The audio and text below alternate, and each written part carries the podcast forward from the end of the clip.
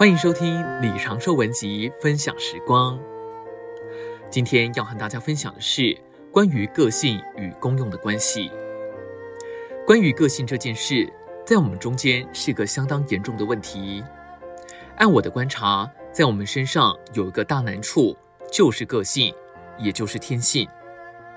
虽然我们走定了主这条路，但我们在这条路上能给主多少出路，端看我们的个性被推翻多少。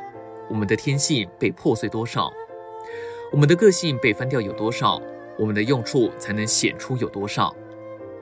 根据我的观察，有好些弟兄姊妹显不出多少用处，基本的难处就在于他们的个性没有破碎。譬如说，有的弟兄姊妹个性就是与人合不来，他们不烦别人，不闹别人，也没有意思要搅扰什么人，然而他们的个性就是不和别人调。要么就是自己做，不然就是别人做。他做就完全他做，你做就完全你做。你做垮了天是你负责，他做倒了地是他倒霉。今天这样的人并不在少数，所以天性在主的工作上是很厉害的难处。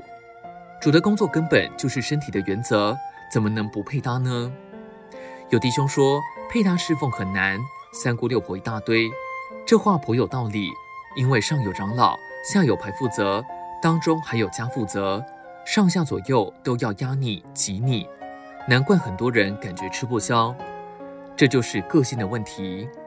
你的个性如果没有受对付，你永远不能和人配搭。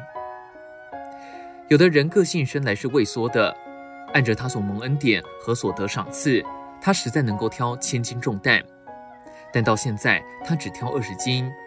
这样的人的天性就像含羞草一样，总是往回缩，因此他的功用就只能停在那里。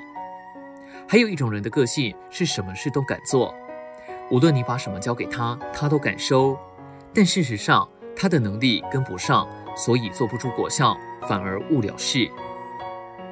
我们的用处能显出多少，十之八九都在乎个性。你我能把个性翻掉，我们的用处就能加增几倍。工作的果效也能立刻加几倍。今天的分享时光，你有什么魔种吗？欢迎留言给我们。如果喜欢的话，也可以分享出去哦。